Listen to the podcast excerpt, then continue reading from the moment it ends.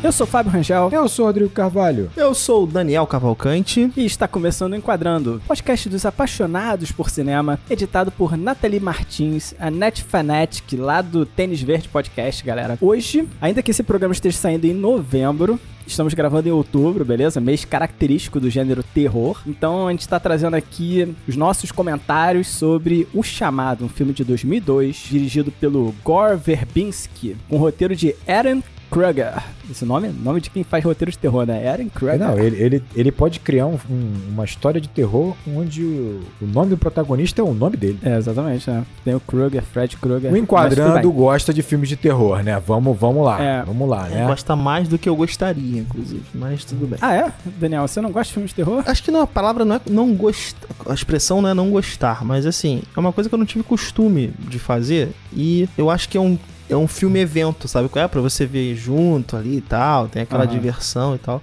E a Michelle também não curte muito. Então, como eu e ela, a gente não curte muito, a gente passa a assistir esse filme só quando tem alguma, né, outro grupo de pessoas junto e tal. É o caso quando você e a Evelyn vem aqui, por exemplo, que a gente pega um filme que é mais, é. né, mais pra esse lado.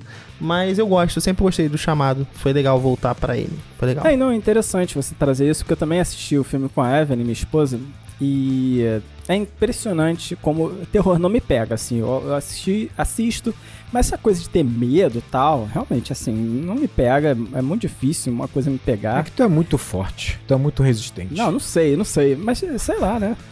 A, agora, a Evelyn, porra, fica impressionada com qualquer coisa. O chamado, eu tô lá, ai meu Deus do céu, a televisão, sabe? Tipo, e a Evelyn tá, ó, oh, meu Deus, a televisão sonhou com terror, acordou pressionado no meio da madrugada. Ainda mais hoje em dia, que são televisões de 60 polegadas, é fácil, né? 55 é, polegadas. Pô, imagina, Samara em 4K. Chamar em 4K. Mas onde é que ela fica, se não numa televisão de tubo gigantesca? Não cabe, né? Nessa televisão é, slim, não cabe, né? fininha. Né? Não cabe, não. Mas enfim, o Gore Verbinski, né, que é o diretor aqui, né, ele é recordado pela sua direção dos três primeiros filmes de Piratas do Caribe, né, não sei se vocês lembram, bom, 2003, bom. 2006, 2007. Gore Verbinski é o diretor desses filmes, além disso ele também dirigiu A Cura, 2016, é meio famosinho, né? E Rango, uma animação de 2011. Essa animação é bem é legal. É muito é boa, essa animação é muito boa. E sobre o roteirista, esse nosso Eren Kruger, ele trabalha na sequência do Chamado, né? Que é o Chamado 2, que é Olha, uma falha, não vi, né? Não vi. Uma coisa... eu tentei, vou te falar. Não vi. Não, não dá. É ruim, é ruim, é ruim, é ruim. Eu já vi, mas há muito tempo atrás, é, o chamado 2, ele trabalhou também no, na boa sequência né, de roteiros de Transformers. Bom Transformers. E ele tá acreditado entre uns 7, 8 roteiristas aí de Maverick, né? Que Maverick tem um monte de roteirista, né? Acreditado. Maverick passou na mão de todo mundo, cara. De todo mundo. Mas é interessante é, mencionar que a gente não vai falar de O Chamado 2. A gente não vai falar do chamado zero, ou mesmo do japonês, mesmo do inglês, tá? Aqui o foco é o chamado Hollywood, né? O chamado de 2002, Hollywood. E a gente vai fazer paralelos, claro, com o chamado. O chamado não, que não é o chamado, é Ringu, que é o filme lá de 98, né? Que é o japonês. Então.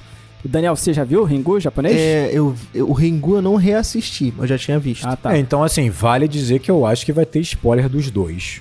Porque assim, Exato, porque assim, é. ah, Ringu é exatamente igual ao chamado, não é exatamente não igual. Não é igual. Não, não é. é exatamente igual. Eu fui ver algumas coisas para relembrar e aí me veio realmente essa essa dissonância, né? E são filmes bem diferentes. A partir do, do, do, segundo terço, por exemplo, é muito diferente. É. Tem outras relações, tem um livro também, né? Que eu vou falar um pouquinho do livro, mas basicamente a gente tá focando aqui no filme americano, né? Na adaptação americana. E eu acho que eu vou falar mais do Ringu do que do chamado. Será? Não sei, talvez. É, vai fazer parte, é. Vai não, fazer é, parte. Assim, o, o, foco tem que ser o chamado, Rodrigo. O foco é o chamado. Tudo mas bem. eu acho que faz parte a comparação. Eu assisti o Ringu antes de, de, assistir o chamado. Essas duas vezes, na verdade.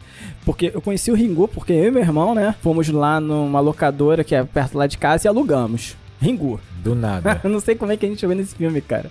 Mas eu e Flávio, a gente assistiu. Caraca, e, e na época, né, a gente era mais novinho, então era assustador demais, né? Ringu foi foi incrivelmente assustador para mim. Eu falava, caraca, e adorei, adorei como, como ele trabalha estranheza.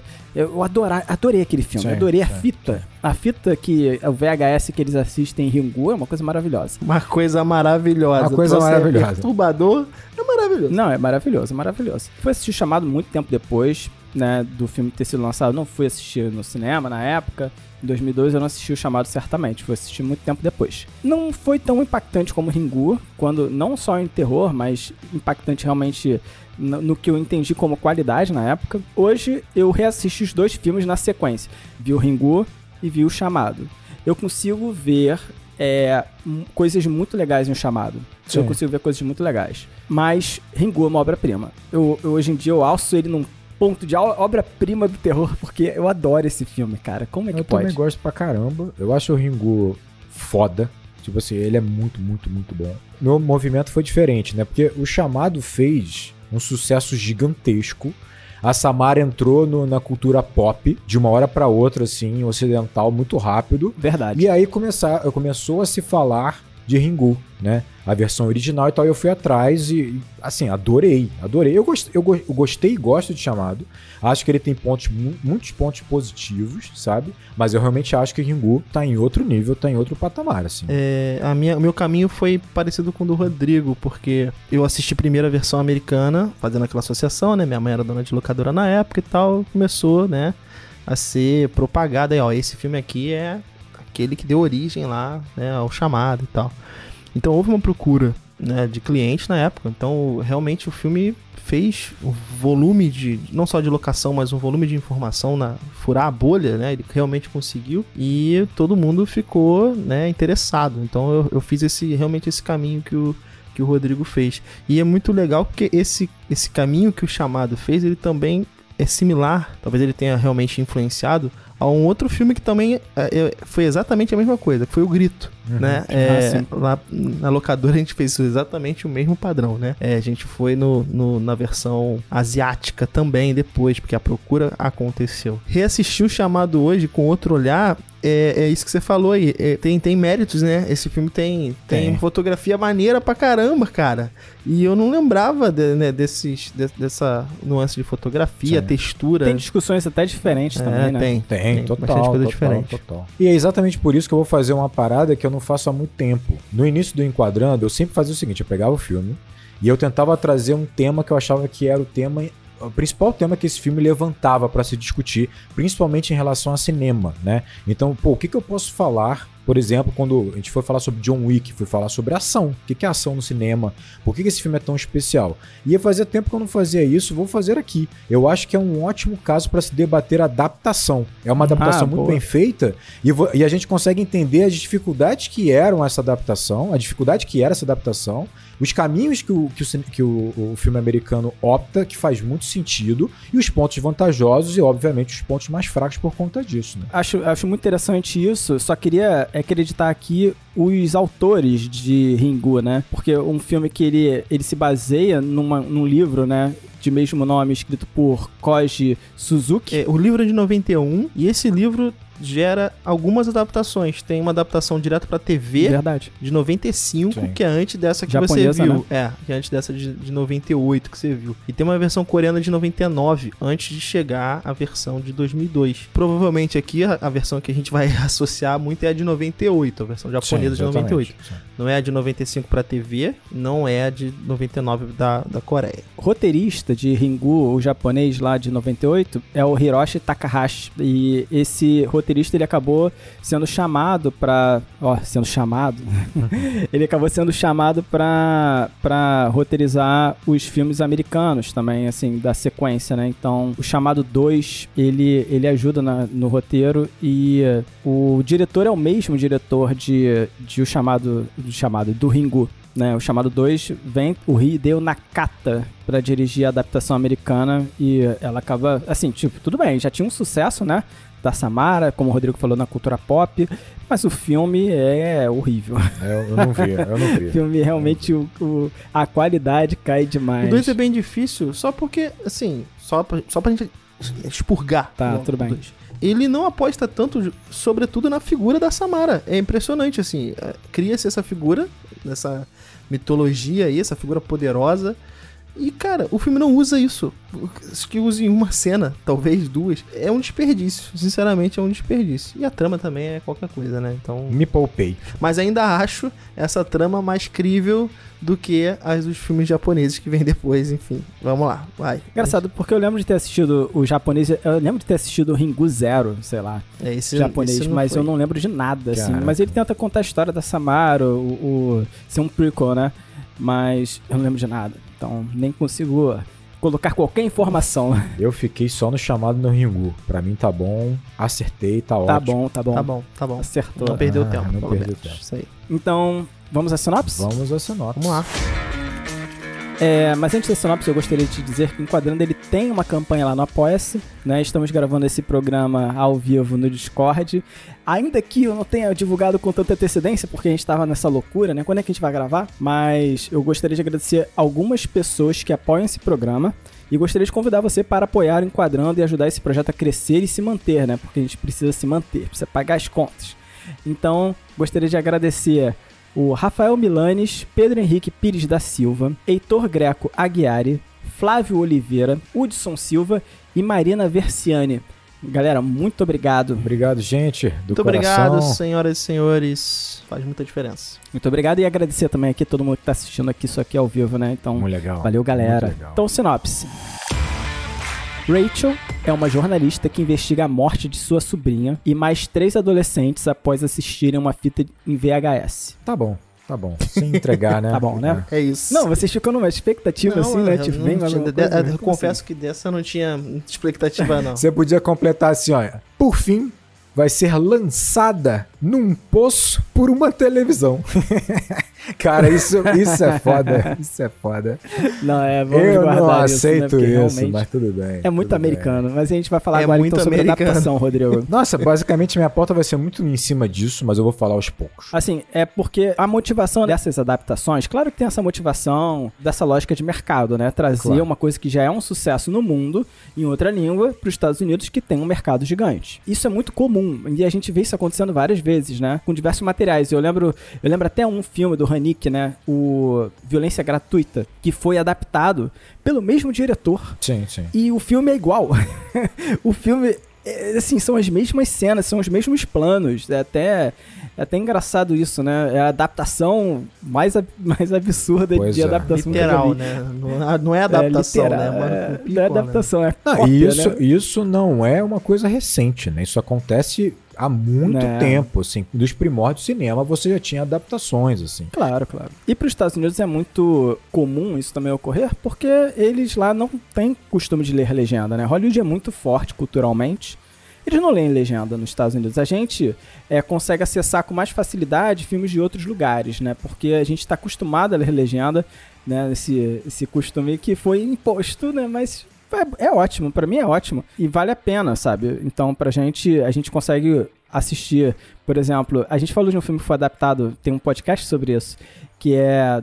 Ai, caraca, da porta. Meu Deus, qual o nome? Le- É, deixa ele entrar, deixa ele Da entrar. porta. Da porta. Da não, porta. Não, da porta, é porque a conexão que eu fiz é a porta, né? Da Mas a gente deixa ele entrar, é um filme, por exemplo, que a gente comentou, que teve adaptação, né? Mas tem tantos filmes, né, que são em outra língua e os, e os Estados Unidos ele adapta também por uma questão de cultura deles, né? De, ah, a gente, sabe, tem dificuldade de acessar esse conteúdo em outra língua e eles adaptam para o cinema hollywoodiano, mas claro, tem a lógica de mercado também. Não, né? é, e é uma adaptação também que vem, tem muito a ver também com uma linguagem, uma linguagem de narrativa também, que você vai adaptar, vamos dizer, para um público ocidental, Claro, claro. né? Em que você vai ter um filme mais dinâmico, você vai ter um filme ali dentro de uma montagem, uma estrutura mais americanizada, mais hollywoodiana também, porque isso faz com que o público ocidental abrace mais o filme, faça uma bilheteria teoricamente maior. Então, é uma adaptação que vai, Ah, óbvio, assim, a língua é muito importante, né? Mas vai, assim, várias camadas, vamos dizer assim, né? Eles tentam popularizar também. Acho que vocês tocaram num- numa adaptação que já é um segundo passo. Nesse caso aqui, né? Porque a gente está adaptando uma obra de um livro. E já houveram adaptações até mesmo para o público japonês. O livro é diferente do filme. Sim. Pelo menos o filme de Ah, 98.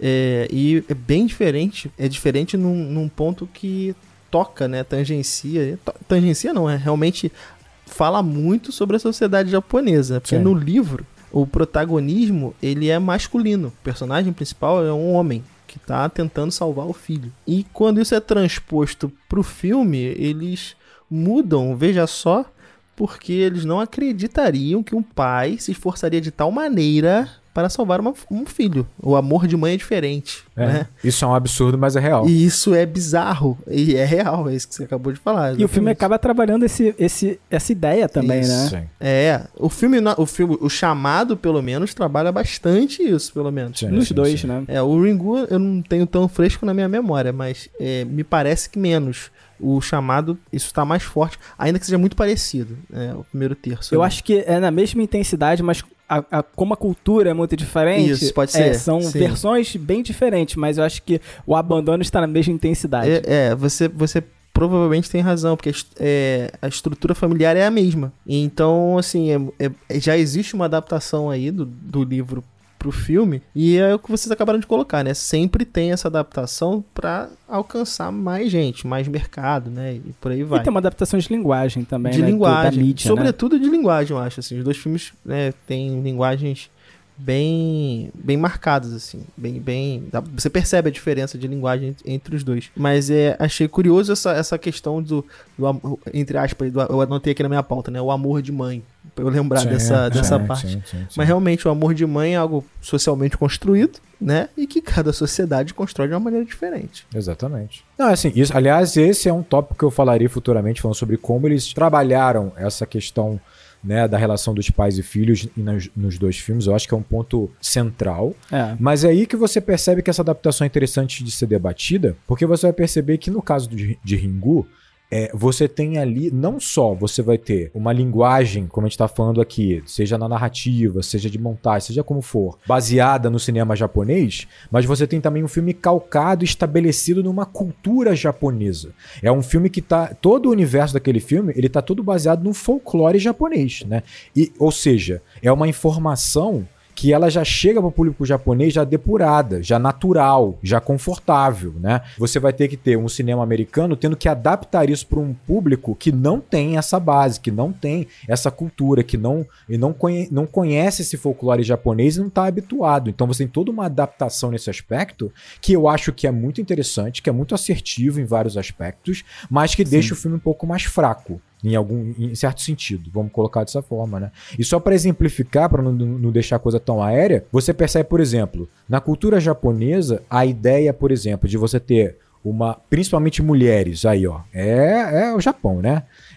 Mulheres que morreram em uma situação é, né, absurda de muito sofrimento, ela vem a se tornar um espírito vingativo. Ela vem se tornar. E esse espírito vingativo, ele é um ser. Um ser que tem um novo título, né? Ele é como se fosse um ser mitológico, de fato, em que. Chama de Yurai, né? Yurai, exatamente. Yurei, achei aqui na minha pauta. Então, ele, ela tem como missão encontrar essa vingança. E você vai perceber que esse, esse personagem folclórico, ele tá em muitos filmes japoneses, ele tá na, em, em animes japoneses, em mangás, ele está na cultura japonesa. Então isso já está incorporado na cultura, então é muito mais, muito mais bem recebido pelo público japonês, né? Do que vai ser recebido pelo público ocidental. Isso é obviamente. Né? Vale construir aqui também que o shintoísmo, a religião japonesa, né, acredita é, na espiritualidade das coisas, né, nos, nos espíritos claro, das coisas. Claro, claro, claro. Então fica muito mais fácil você explicar, né, ou, ou melhor, não necessitar explicar exatamente o que é a Sadako, porque, né, é, já está ah, permeado ali dentro desses preceitos. Mesmo aqueles que não são shintoístas têm contato com a cultura shintoísta, né? Sim, é, sim. Os aspectos dessa religião. Nós não temos essa, essa, essa densidade de contato. Então, realmente, a gente precisa sim. tornar a coisa mais simples. Tem também uma característica da cultura japonesa, né? Que é essa questão da ancestralidade, né? Então, a Sadako, ela parece um elemento, assim, no Ringu, né? No filme de 98, ela, ela parece um elemento natural daquele cenário, sabe? Enquanto é, aqui, né, no, no chamado, a gente vai ver que essa ligação da televisão, do telefone, do vídeo com a Samara forma uma mistura que ela não é muito orgânica, às vezes ela é até um pouco sem sentido. E o filme ele começa a querer é, ele começa a querer te explicar isso. Então, a ligação é para falar de sete dias. Vai tentar utilizar a televisão, como o Rodrigo brincou já, como recurso da Samara para, por exemplo, atacar um personagem. Então, a, a Rachel, né, Naomi Watts, ela toma uma porrada da televisão e cai no poço. Também tem a questão da Samara ter sido filmada no sanatório e aí talvez isso tenha uma relação com a televisão, porque o americano ele tá tentando o quê? Tá tentando criar uma, uma mitologia, né? em cima dessas, dessas coisas que a gente tem no nosso cotidiano, que pro japonês ele não faz questão de nada. A ligação só existe no filme Exatamente. japonês. Ela nem fala nada no telefone. A, a religião americana é, é, a TV, cara. É, a, a religião americana, a espiritualidade né? lá do japonês tá na, na explicação do shintoísmo, talvez. Aqui tá na, na maior religião ocidental, no, a mídia. Então ah, é eu, eu, eu, acho que esse é o cerne desse debate da adaptação, né? Eu, a gente vai partir muito disso sempre e, por isso que eu acho que é uma adaptação muito bem feita. É, é, é, exatamente isso. Você tem um universo em Ringu que é um universo existente, natural. E tudo está acoplado no mesmo ambiente, ou seja, essa paranormalidade, ela é natural. Ela não é apresentada como um elemento incomum e anormal. Não, não. O pai e a sua sensibilidade, né, a Sadako e a sua sensibilidade, a mãe da Sadako, é, é, é, são, algo, são elementos que pertencem àquele universo, né? E aí você. E, e foi o que você falou, exatamente. Tudo fica muito mais natural. A relação disso com a questão de. com a eletrostática da, tele, da televisão, tudo fica muito mais natural. O fato da, da Sadako vir a se transformar num ser vingativo, né? E esse ser vingativo, de alguma forma, ela contaminar, ela, ela, ela, ela, ela extravasar esse sentimento de ódio sendo capturado por uma fita sabe? Que tem toda essa questão do eletromagnético, assim, é muito mais, faz muito mais sentido, é muito mais natural nesse universo criado pelo, pelo japonês, né? É, que já, como o Daniel falou, que já aceita a ideia de uma espiritualidade, uma sensibilidade espiritual, é muito mais do que o ocidental, é muito mais fácil, é muito mais natural, fica muito mais fluido, né? Posso até tentar localizar as pessoas que estão ouvindo aqui em cima do Ringu, que não viram Ringu, porque é muito interessante que o pai, né, do garoto, que é um, um personagem bem parecido na estrutura familiar, ele abandona também a criança, mas esse pai, ele, ele é um ele tem poderes sobrenaturais. O filme não, não fica trabalhando isso, ele te apresenta o personagem como se não tivesse nada, você tem que entender a expressão corporal dele para sacar. Isso é muito legal sim, no, no, filme sim, japonês, sim. né? Ele vai trabalhar isso como se fosse natural, ele ter essa, esse poder sobrenatural, né? Que ele não diz exatamente o que, que é, ele é só, sei lá, um médium, digamos é, assim. É, ele parece um baita de um sensitivo, assim, né? É, e, e, ele tem essa questão de abandonar o filho porque ele tem um medo de passar isso pra criança, assim, sabe? Então, tem essa questão dele, dele não querer enxergar o filho como ele é, porque isso para ele não é um, uma coisa boa, sabe? Então, ele sendo um sensitivo, isso não é bom na sociedade, isso não é bom para ele, e aí ele, ele meio que se afasta da família. Exatamente. É um peso enorme, e isso é interessante que traz tridimensionalidade pro pai, né? No sentido de que, como o Fábio falou, ele vai se fechando nessa clausura porque ele tem uma, uma maldição, vamos dizer assim, que é essa paranormalidade, que é sentir esse universo espiritual, né? E que ele acha que ele passou essa maldição para frente. Tem uma hora que ele fala: "Nós não deveríamos ter tido um filho", sabe? Então você entende melhor. Nós todos deveríamos morrer. Nós todos né? deveríamos ele até fala que a, a, ele, a esposa e o filho deveriam morrer. E olha como é, é traumático isso do ponto de vista da, da, adaptação, né? Porque esse é um traço muito importante desse personagem. E aí você tem na versão é, ocidental essa questão ela não, não, não, se apresenta, né? Você não naturaliza os dons psíquicos desse personagem, não tem, ele simplesmente não existe. A relação dele, o abandono por parte dele da família, fica muito esvaziado, cara. Fica esvaziado demais, assim. Eu acho que ele é o personagem que mais sofre nesse sentido. Assim, eu, eu concordo, realmente... eu acho que ele sofre, em termos de desenvolvimento. Acho até que ele tem um final bem cruel, porque ele tem um arco dramático e morre ainda assim. Mas eu acho que é uma boa adaptação. Perceba uma coisa: a gente tá falando aqui, beleza, o filme japonês, por ter essa naturalidade, esse universo que abraça a ideia do paranormal como naturalidade, você tem um personagem do pai e você entende o distanciamento dele. Beleza. E você também entende por uma questão cultural que não necessariamente aquela mãe é uma mãe fria, né, com o seu filho. Porque, se, porque basicamente é uma outra cultura. Por exemplo, crianças novinhas vão para a escola sozinhas no Japão de fato. Né? As crianças são educadas para ter uma certa independência que para a gente sou estranho. Para a gente sou uma certa frieza dos pais, um certo distanciamento. Então, se você pega esses traços e você adapta exatamente igual pro, pro, pro, cinema americano, vai parecer que aqueles dois pais, de fato, são terríveis, ou tão, são frios, não, não valorizam o seu filho e tal. O que que faz o cinema americano, então? O que que faz o roteirista? Ele pega isso transforma isso no, numa estrutura do filme, no arco dramático, ou seja, eles são pais que não, não enxergam o valor de seu filho, não enxergam o amor que eles têm pelo filho, e isso vai virar um arco dramático. Isso é uma adaptação bem interessante, no sentido de que você tem, por exemplo, a mãe. A mãe não percebe quão quão má ela é como mãe, quão, quão distante, quão fria ela é, né? É por conta dela ser workaholic, por conta dela ter uma relação estranha, né? De não enxergar muitas coisas no próprio filho e nela mesma. Mas o pai, né? É aquele garotão que teve um filho muito novo e que fala: Cara, eu tive um filho muito novo, eu não tenho capacidade de ser pai.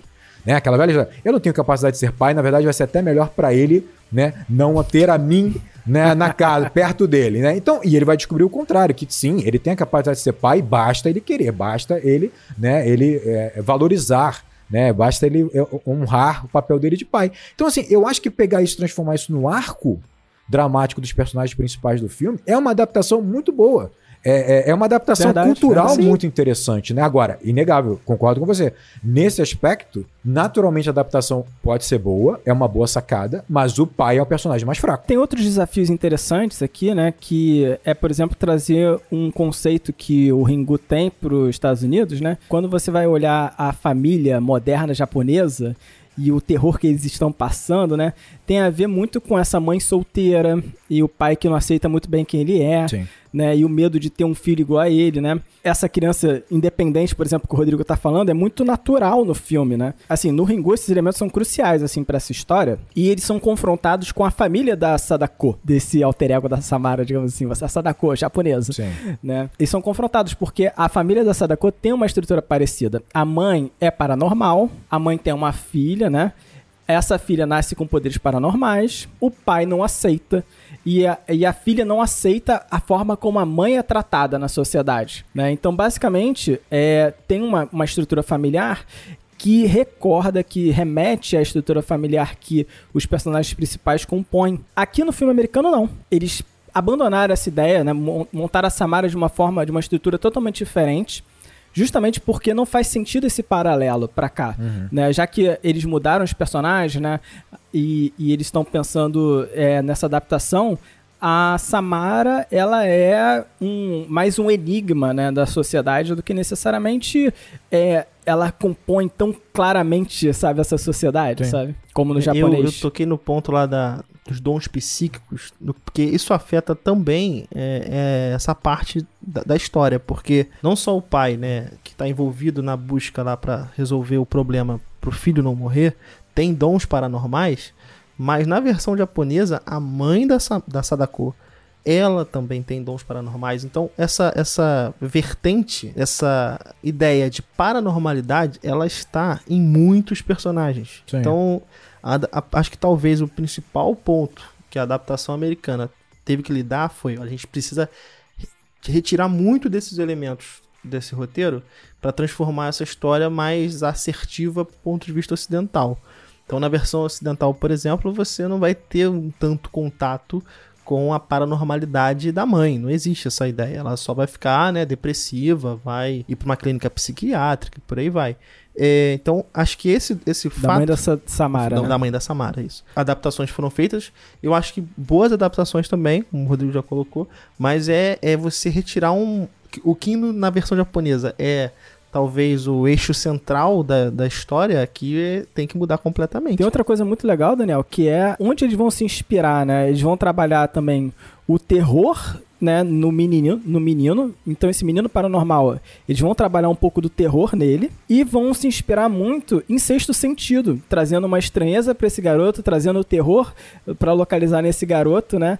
Então eles vão buscar alguma, alguma inspiração ocidental, né, Total, né, que né? um filme de, de renome para poder trazer e montar esse quebra-cabeça que é essa adaptação. Você cria, você cria esses paralelos, né? É a questão do garoto que desenha no papel e traz uhum, todo esse é. desabafo é. meio bizarro e macabro nos desenhos e tal. Mas é isso. Eu, eu, sim, e eu sim. acho isso bem inteligente, cara, porque quando o Daniel fala, ah, eles tiraram toda esse, essa, essa, essa guia da paranormalidade, na verdade, eles tiraram todo essa, esse folclore japonês, tiraram toda uhum, a mitologia japonesa, sim. né? E aí, quando você tira essa base folclórica japonesa que vai falar sobre o espírito da água, por exemplo, né? A Sadako é filho de um espírito da água com a mãe, por é. uma humana. Então, quando você tira essa parte folclórica do Japão, você vai ter que tirar a paranormalidade como ela é tratada. E aí eu acho interessante porque o Fábio acertou, acertou o ponto. O que, que eles fazem? Eles trabalham a lógica. O ocidental vai para a lógica. Você precisa entender essa anormalidade. Enquanto que no Japão é uma coisa normal e habitual, pode não ser comum,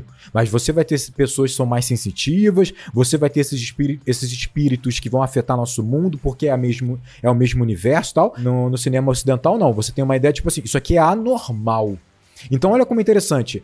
O, os, os, próprios vídeos, eles retratam exatamente isso. O vídeo, por exemplo, o do, do Ringu, ele é curto, e ele é muito mais surreal, é. né? Você entende muito menos dele, ele tem menos informação, ele é mais sensitivo, ele gera mais estímulos sensoriais para você. Enquanto que o vídeo americano, ele é mais longo e ele gera mais estímulos intelectuais, racionais para você tentar uhum. compreendê-lo. Por quê? Uhum. Porque eles transformam o vídeo da Samara como se fosse um artefato que leva a maldição. É um artefato fora do mundo real. É como se fosse o livro dos mortos de Evil Dead, sabe? É como se fosse o Necronomicon da vida. É um elemento à parte. É saber, ele carrega uma maldição. Como é isso? Não, não importa. Ele carrega algo. Então, olha que interessante. Ele vai vazar para o mundo real.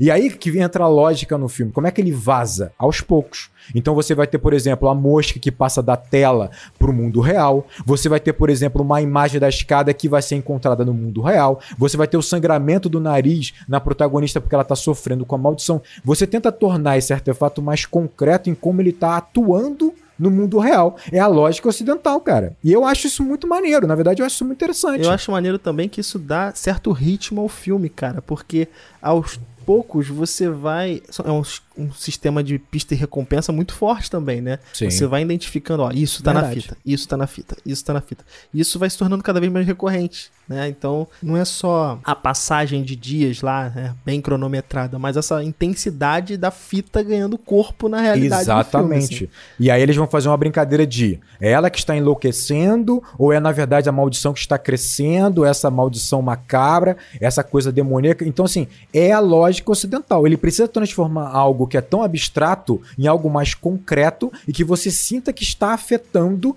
fisicamente as coisas. Porque se não está afetando fisicamente, a, gente ocidental a gente não dá valor. A gente fala, porra, então é. não tem problema, não, não tem problema.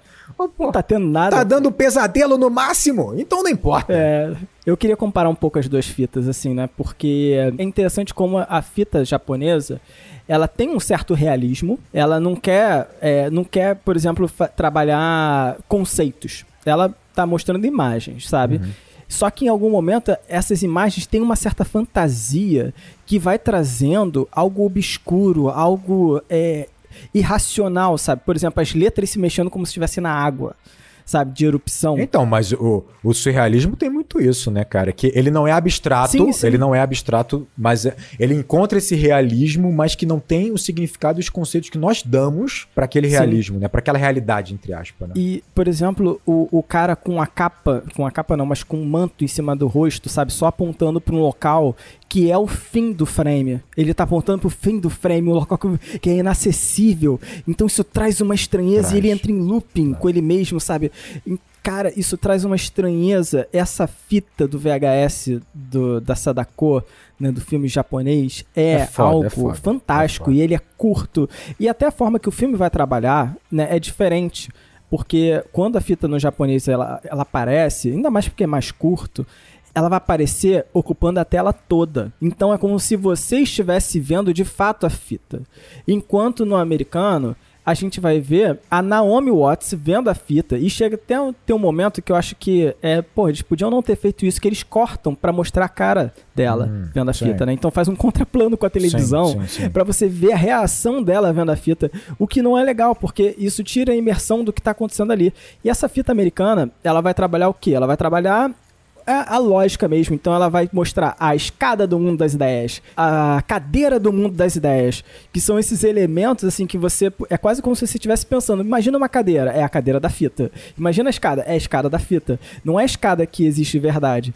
Mas ao mesmo tempo vai trabalhar junto com cenas. Você quase vê cenas de coisas assim, realmente a pessoa se jogando do penhasco, os vermes, o, os dedos, o, a mão no prego. Então, eu, eu acho que assim, o japonês ele conseguiu ser sucinto, passar uma estranheza absurda, passar um negócio que é, é inimaginável, assim. Eu adoro, eu adoro esse, esse VHS é foda, japonês. É, é, que assim, é que eu, é, isso é interessante, porque se você tentar imaginar da onde parte essa adaptação, obviamente, o, o Ringu, a fita dele, você sente o ódio da Sadako. Você Caraca, sente verdade, o ódio dela. Aquilo ali é uma manifestação de um espírito que contaminou aquela fita com todo Nossa, o ódio que ela carrega, sabe?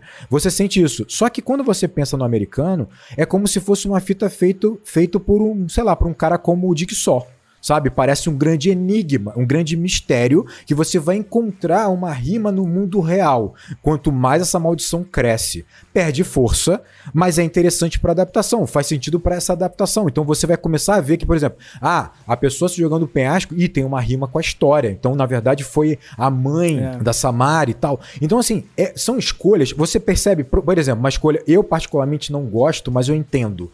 Quando o Daniel mencionou que eles mostram a Samara lá no, no hospício e tal. Eu acho terrível isso. Eu acho terrível você ver muito a Samara, você ter muito contato com ela, porque para mim ela é um espírito vingativo, para mim ela é uma força que ela não pode virar humana. Só que dentro da adaptação americana, ela ainda é uma humana. É importante ela ser uma criança em dado momento. É importante para isso, por quê? Porque você tem um arco central, estrutural, sabe, da mãe descobrindo ser mãe e se entendendo como mãe, descobrindo o amor que ela tem por um filho que é uma criança. Então é importante para a cena final quando ela abraça lá o cadáver da Samara. Só que eu acho terrível ela no hospício. Você vê o rosto da Samara, você vê ela olhando, ela falando. É. Pô, é horrível a Samara ganhando tantos contornos, sabe? É o que a gente falou em Jogos Mortais, pô. É, você pega o Dig Só e você tá dando fisicalidade pro Dig Só. Sabe? Tipo, eu tô, eu tô compreendendo mais ele do que deveria. Uhum. E aí foi o que você falou. Quando ele pega a Samara e coloca toda a Samara como aquela força maligna que sai da televisão, é desconexo, porque na minha cabeça ela é criança também.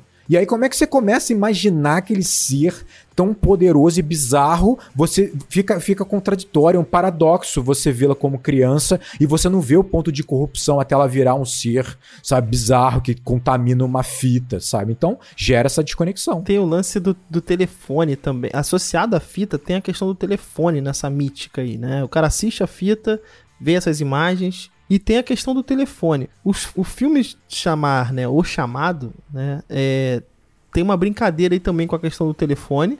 Mas a motivação original para esse nome não é o toque do telefone, por exemplo é o anel, né? Aquela imagem. Que no, na, na versão ocidental ela é muito focalizada na, na no poço, né? É, Ai, na, na moral, japonesa, isso é muito bom. Isso é muito isso é bom, bom. Isso é muito bom. Isso é muito bom. Quando, é, quando você vê essa revelação, né? De quando você o que, que é esse entra anel, na perspectiva, né? sim, sim. o que, que é o anel, acho bem foda, interessante. Foda, foda, foda. É algo que o japonês não encontrou com essa força. Não encontrou, exatamente. Não, encontrou não, não, tem, não tem o mesmo resultado. E aí entra uma outra explicação é, não sei se isso tá agora no segundo filme. Me recorda isso, Fábio, por favor. Porque tem uma questão. eu não lembro do segundo filme, não. Não, então, tá, o que eu vou te falar agora está no segundo filme, provavelmente. Eu não sei se está no primeiro, porque eu não reassisti o primeiro. Quero que você, me diga exatamente tá. isso. O Ringo, né? Isso, tá. no Ringo.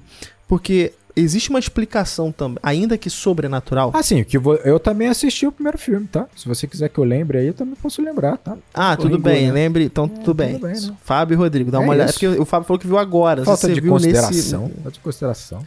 É, existe na versão japonesa uma explicação, entre aspas, científica pra parada. Que é uma questão associada à varíola. Olha que loucura. Não, não, não tá, tá no, no primeiro não filme? Tá no não, não, tá, não, tá não, Então, então isso é, tem cara de continuação ruim. E é exatamente isso. Putz. E aí o vírus da varíola, ele tem um formato circular. Olha que loucura. Caraca. Olha onde o japonês chegou pra Caraca. Então, então esquece, esquece o que eu falei. Valeu, abraço. Vamos continuar aqui no primeiro filme. É isso, é isso.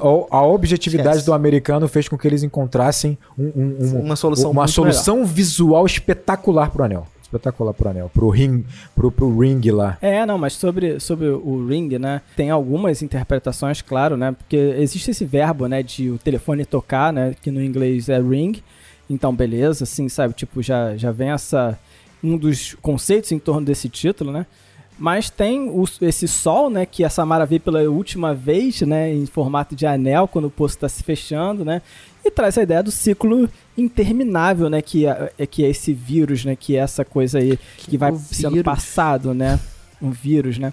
Então o ringue também traz a ideia do círculo que o japonês vai trazer para ser esse ciclo interminável, né? Agora, voltando para o assunto da adaptação, eu queria comentar mais uma coisa interessante, que é o seguinte, o, o japonês, o filme japonês, ele não é tão terror assim sabe?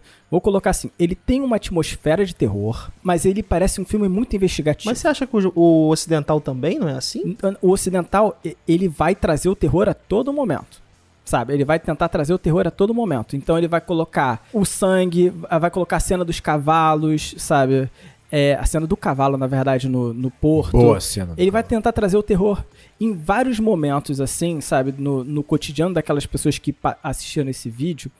É, porque tem uma questão de gênero aqui, né? O cinema americano ele precisa estar tá muito mais fechado no gênero. Eu lembro que a gente comentou sobre isso quando a gente falou de X, até no episódio. Deixa eu, deixa eu ver aqui minha anotação. Episódio 51 do Enquadrando, a gente fala de X e a gente comenta, né, com a Gabi Laroca lá, que o próprio X incomodou um pouco as pessoas porque a primeira morte demora muito tempo, uhum. sabe? Sim. E que isso foge um pouco do gênero. Porque o americano, se você foge um pouco do gênero, ele se cansa do filme, né? Ele começa a não reconhecer o gênero que ele quer assistir e ele vai se incomodando com o filme. E eu acho que o americano é um dos mais presos ao gênero, né? Até pela história, né? É, pela história deles também, sim. Tem a história de Hollywood, né? E o chamado ele vai ter que adaptar isso também do japonês, porque o filme japonês ele é muito drama, muita investigação e algumas cenas de terror, né? Bem poucas, né? E a cena maravilhosa da Samara saindo da, da, da Sadako saindo da televisão que o do, do, japonês é absurdo. absurdo. O japonês é absurdo, eu adoro. Eu concordo contigo, eu acho que assim, o chamado, ele vai deixar mais claro esse gênero do terror. Eu acho que ele pega todo, toda essa parte mais investigativa que tem em Ringu Ringu é isso, é uma parte investigativa, mas que tem todo um respiro, um silêncio, tem todo um processo muito gradativo. É. Chega a ser realmente, assim, o filme parece ser mais longo do que é. Ele tem uma hora e meia só né, o Ringu. Mas o chamado pega tudo isso transforma num thriller muitas vezes também, né? Ele mescla ali um terror com thriller, um thriller investigativo que né, estão se aproximando do perigo, é inevitável e tal. Mas é isso, é uma adaptação para o mercado mais popular, que eu acho que é uma adaptação é, muito bem feita. Você falou, por exemplo, é, o arco dos cavalos, né, que ele vai aliar um pouco dessa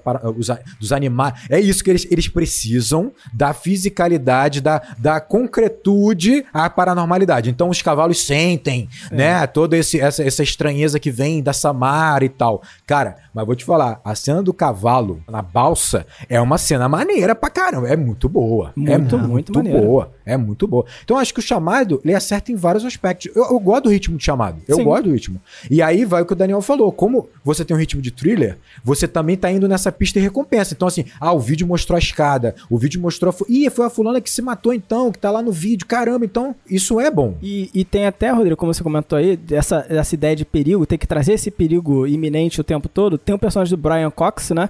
Que é o, o eu não, nem sei muito bem o que, que ele é ali, né? Mas ele era o cuidador dos cavalos, ele né? Ele é meio que o padrasto da Sadako, né? Da Samara. Caraca, da Samara, da Samara. Ei, meu da Deus. Samara, da Samara. É, ele vem com um gancho, né, remetendo a, a, ao gênero de terror, né, como se ele fosse matar. Ele acaba sendo também mais um elemento do terror sim, sim. no filme, né? Então tem que ficar trazendo o, a fisicalidade do terror aqui. É verdade. É, eu é acho que tempo. quando eu te perguntei, Fábio, se, se não achava que no, no americano isso também não estava presente, né, essa saída do terror, né, não tá tão dentro do gênero, é porque eu realmente acho que eu talvez seja muito mais uma questão minha em relação a, ao que eu tô delimitando como terror, sabe? Porque é justamente isso. Existe toda uma explicação é, lógica ali, né? Acho que o Rodrigo colocou bem em palavras. É, para mim, o chamado tá mais pra um thriller. Ele tá pra um thriller com elementos de terror para mim, sabe? E não diretamente um filme de terror. Porque foi assim. Que... E talvez seja por isso que eu quando eu falei lá no início do programa, eu gosto do chamado, eu gosto pra caramba. Por quê? Eu não gosto de filme de terror. Então eu gosto do thriller, desse aspecto do filme. Entendeu? Entendo, faz, entendo. Sentido, faz sentido. Não, o japonês é bem mais leve até. Assim, o japonês ele vai colocar pouquíssimas cenas, de fato, com alguma coisa é, algum, algum perigo imenente na é, cena, é, sabe? Você fala, por exemplo, do sangue escorrendo pelo nariz. Não tem isso no japonês. Não tem isso no japonês, mas eu não, eu não consigo enxergar essa dinâmica, por isso é um elemento do terror, sabe qual é? Pra mim, não. Ainda existe uma explicação ali e tal, é, ela viu a é. fita. Né? Não é um elemento sobrenatural chegando, entendeu? É, eu acho que pra mim é. isso. Pô, eu acho que. Quer ver um exemplo que eu acho que é, maravilhoso de dar? é, como é um ótimo exemplo de adaptação dentro dessas duas linhas, né? Você pega, por exemplo, no Ringu, essa paranormalidade é natural, né? Esse universo é natural. Então, como é que eles vão solucionar o fato de você compreender mais quem é essa Dako e o que ela viveu? Como é que eles solucionam isso? Por meio da paranormalidade do pai. Então, é. o pai, ele vai ter, ele vai tocar no senhor lá e tal, ele vai ter esses momentos de visão, ele vai enxergar esse flashback, o que aconteceu com a Sadako, ele, é, ele vai ter esse momento de sensibilidade e tal. Então, você vê todo o flashback por meio dessa visão que o pai está assistindo. Ah, é uma solução fácil? Não, é uma solução muito condizente com o universo sendo, sendo construído nesse filme. Agora, como é que é a solução do americano? É concreta, é pragmática. Ou seja, eles vão descobrir quem é a Samara, não por meio de ler jornal, ler livro, entrevistar os vizinhos, na, é, é, é, é as, a, os vizinhos contando o que aconteceu. Documento do hospital. Documento do hospital. Então, Fita VHS. Exatamente. É uma, é uma coisa mais pragmática, é uma coisa muito mais objetiva, mas que faz muito sentido quando você pensa num thriller, quando você pensa nesse terror sendo trabalhado para um público é, ocidental. Então, assim, mas é bem feito, é bem solucionado. É bem feito. É bem uma feito. parada que me pega muito, me pega muito. Ver esse filme, caraca, não é possível. O cara vê a fita, aí ele fala: Não, tem um tracking na fita. Porque Porra, a gente, se a gente identificar o tracking, aí a gente é demais, vai saber onde né? a fita foi Sim. feita. cara, cara, que maluquice é essa, meu irmão? De onde veio isso, cara? É, é, é muita loucura, cara. É muita loucura. Eu queria comentar sobre essa primeira cena de cara, assim, porque eu acho essa primeira cena, ela me lembra muito, vou te falar, ela me lembra muito a primeira cena de Pânico. Sim, se vocês têm essa eu na memória, sim, né? Acho que sim. A primeira cena de Pânico é, vai mostrar uma, uma, menina dentro de casa, né? E o perigo circundando a casa, né? E ela vai morrer, né? Sei lá, parece um tropo, né? De filme de terror isso aqui, né? Tipo, é, você sim. vai colocar é, a, a menina, né? Ainda aqui vestida de colegial, né? Uma questão uma coisa meio a menina mais nova, né, que vai morrer, né, na primeira cena. Mas essa cena é igual, ela é igual a do japonês, né? é, é são iguais, igual são iguais, são muito ah, parecidos. A cena é bem parecida, é bem é. parecida. Bem o diálogo é bem diferente, mas... É, mas sabe, quando você diz que parece até um tropo do gênero, de fato é.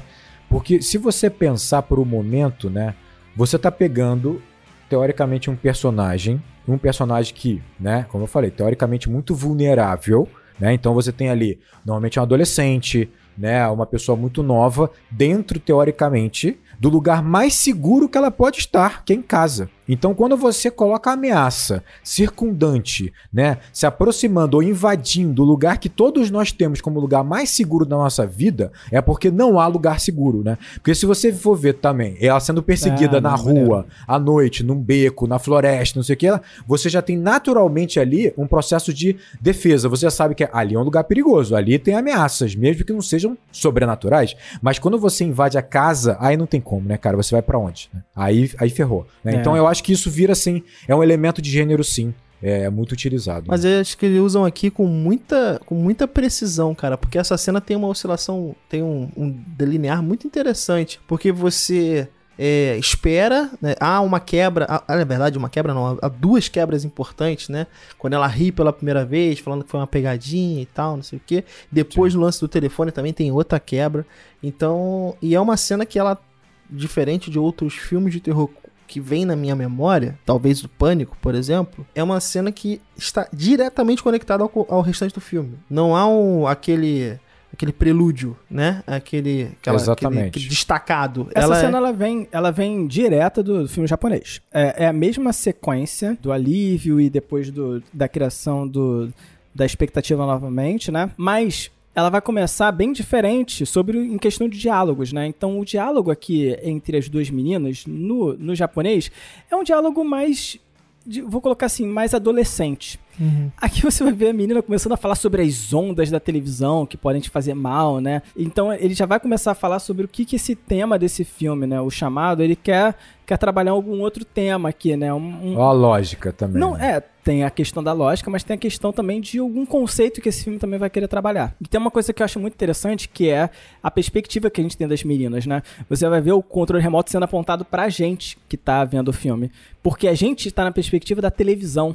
O contraplano das meninas é a televisão. Sim, sim. Uhum. Né? E então você vai ver um, um, um som né, diegético né, da, da televisão, você, você vai ver a menina apontando o controle remoto pra televisão, porque é sobre também você tá na perspectiva é, da televisão ali naquele momento. Cara, né? as cenas são muito boas. Eu, eu acho que de fato, elas são muito parecidas e diferentes ao mesmo tempo, né? É engraçado essa questão do tom, né? Como o tom trabalhado no, na, no, no chamado já começa explicações, você está estabelecendo qual é a ideia que você tem ali para uma questão de paranormalidade, a questão de, de, de né, a televisão captando essa questão paranormal e não sei o quê. Mas você tem uma brincadeira de expectativa, quebra de expectativa também, exatamente como, como japonês. E você pontou uma parada bem legal. Realmente, a conversa e toda a sensação que você tem no Ringu é de duas meninas mesmo, né?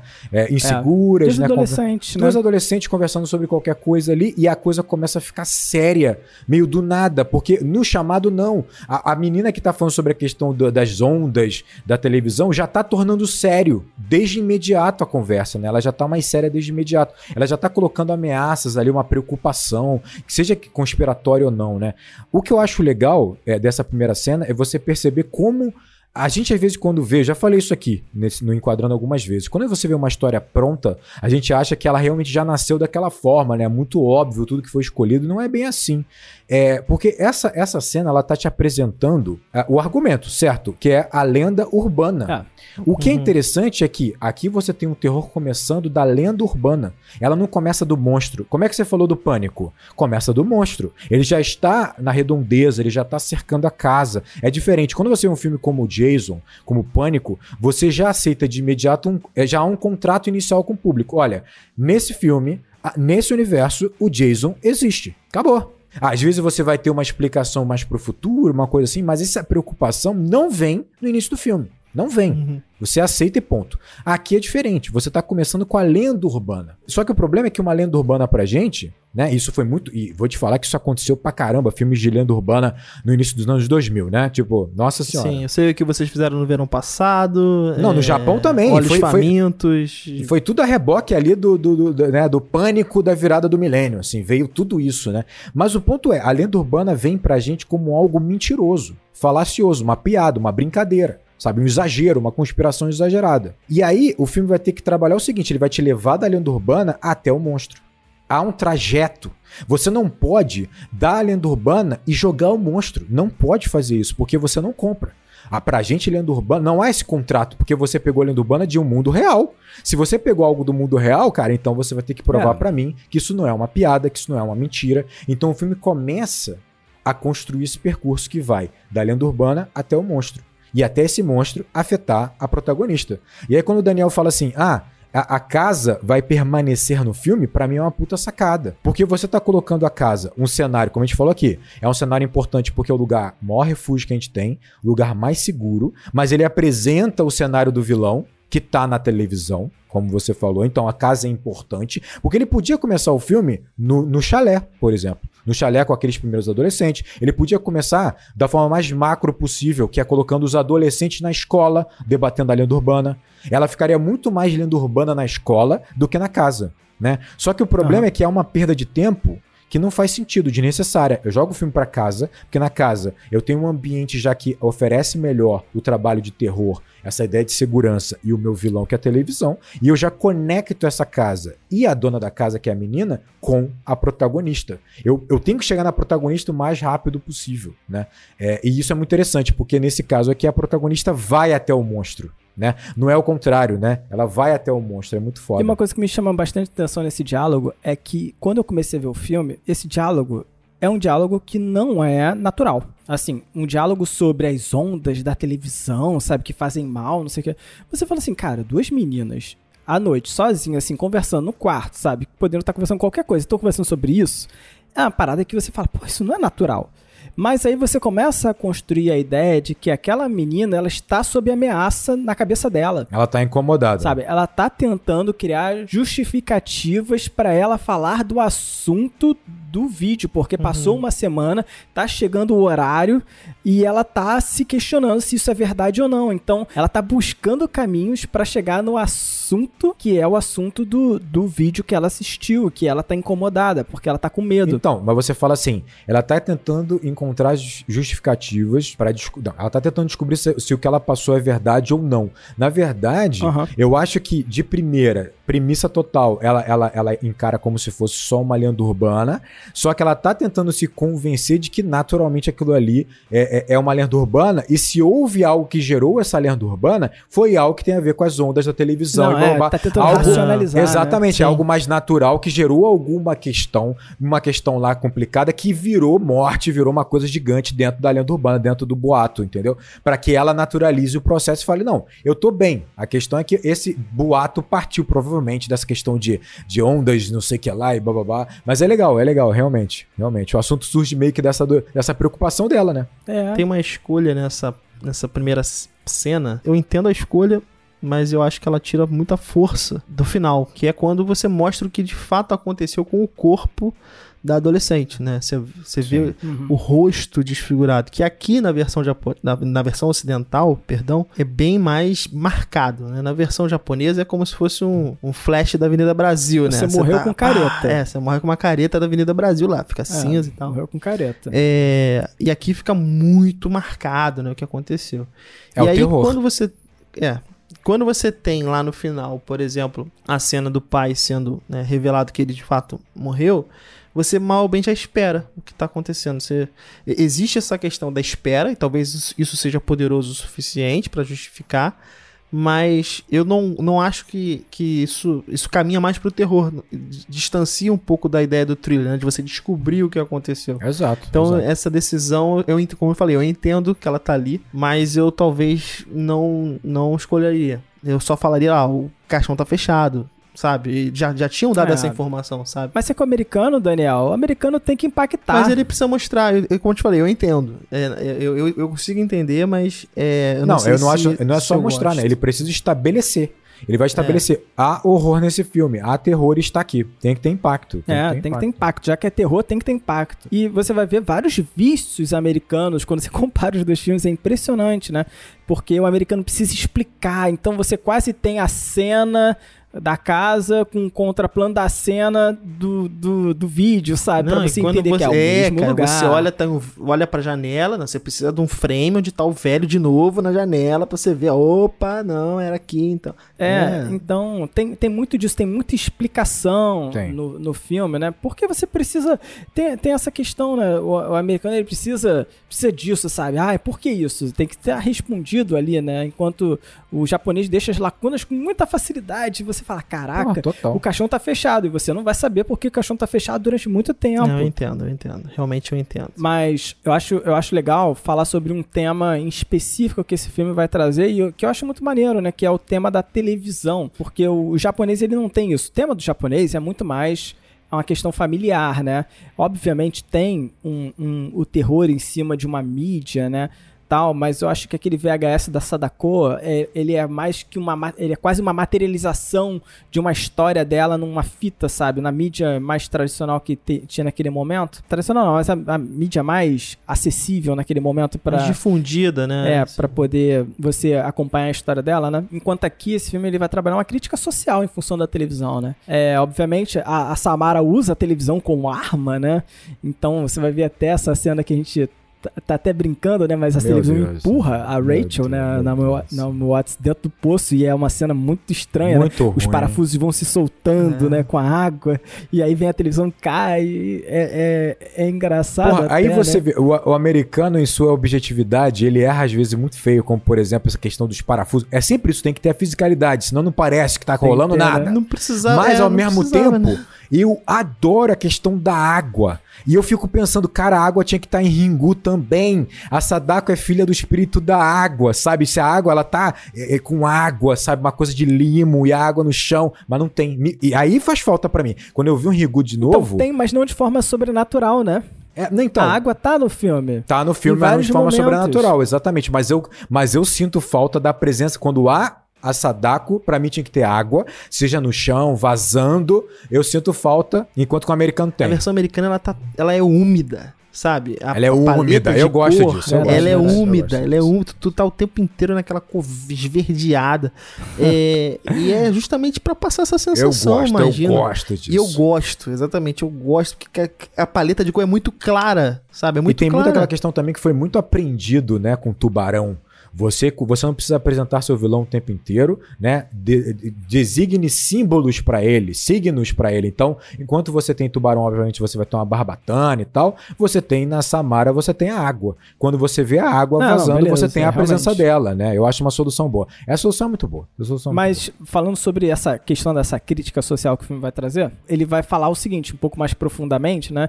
De que a gente tem uma ideia de um vírus, né? Que ele é espalhado entre as pessoas em formato de vídeo. Para você conseguir sobreviver, você precisa replicar o vídeo e passá-lo para outras pessoas, né? Então a gente está falando sobre o meio que um poder da mídia, né? Onde o filme vai explorar a influência, o impacto da mídia né? na vida dos indivíduos, né? É, retrata com uma simples fita pode possuir uma maldição.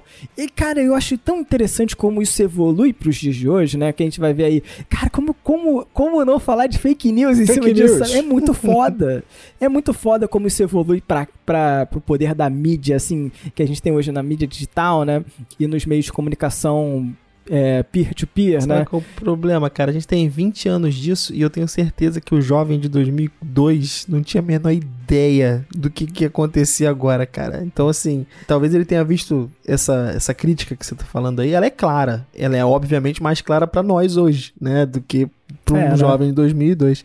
Mas a proporção que isso tomou, como você colocou aí, cara, é é inacreditável, né? A gente tá falando de, de divulgação de informações, né? Passar para frente uma informação que vai fazer mal a alguém, né? Só para você se livrar de, de, desse problema, né? Pô, você tá falando, eu tô também no mundo da pós-verdade completamente, né, meu amigo? É tipo... isso. Não é, cara. E eu acho, eu acho tão interessante quando a gente pensa que, por exemplo, digamos, vamos, vamos voltar um pouquinho pra época da pandemia, né?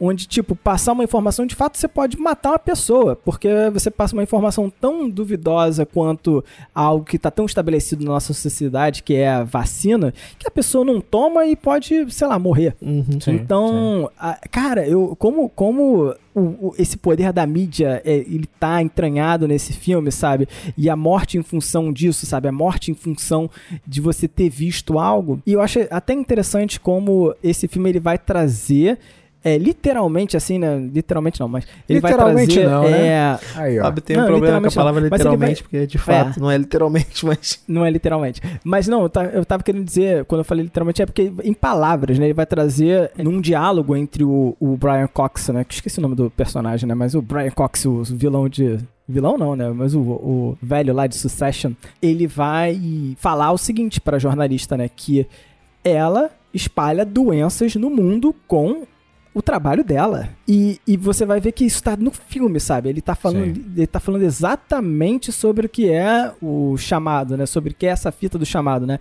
É uma doença, digamos assim, né? Mas Samara, digamos que seja uma doença, né? Que vai te alcançar em sete dias, né? Quase que um período de incubação de um vírus. É, mas é, por causa da varíola, tô te é, falando, né? cara. Tava tá lá. Ah, maneiro, maneiro. varíola. Mas é, vai te alcançar e, e o problema é você ver uma fita, né? Então, é, a, o paralelo com o poder da mídia e com essa crítica social aí em função de. Às vezes até de você entrar no íntimo de uma pessoa, né? Porque aquele vídeo, digamos que fosse um vídeo mais íntimo sobre a, a vida da Samara, né? Então você. Esse voyeurismo né, da família da Samara e a vida dela pode até ser letal, sabe? Ah, eu acho é, que tem acho até uma relação que fica sendo. que a gente nunca imaginaria que isso, que isso tornaria verdade que é o fato de que você, quando fala sobre lenda urbana, e teoricamente é o vídeo que mata e tal, a gente tá falando sobre, sobre grandes conspirações. E isso sempre existiu na nossa vida, né? Tipo, grandes conspirações, grandes lendas e tal, né? E aí você pensa que hoje em dia essas conspirações de fato matam. Então, assim, você vai ter grupos né, que vão falar sobre uma, uma, uma, uma, uma pós-verdade lá maluca, uma, uma, uma, mentira louca, e que você vai criando núcleos que vão acreditando naquilo a ponto de virar paranoia. E essa paranoia vira morte, sabe? É, é terra uma plana? Não, é tudo bem que terra plana até gera morte. Eu só vou lidar Gerou com morte isso amanhã, cara. É, gera morte do cara que tentou lá provar a terra plana. Mas fora isso, né, tipo, você vai ter, tipo, essas lendas conspiratórias, assim, que pode gerar uma paranoia que chega a um ponto que a pessoa não, não consegue mais viver com essa paranoia toda, né? Ah, é? é então, assim, como a gente imaginar que isso é chegar nesse ponto, né? É, é uma loucura. Mas vocês estão indo muito longe, porque na verdade O, o, chamado fala sobre pirataria, que basicamente é o seguinte: pirataria não tem problema se você não for descoberto como a fonte da pirataria. Exatamente. Se eu fizer com que o Daniel vire a fonte da pirataria, eu passo a maldição e eu não tenho mais problema com pirataria. É isso aí.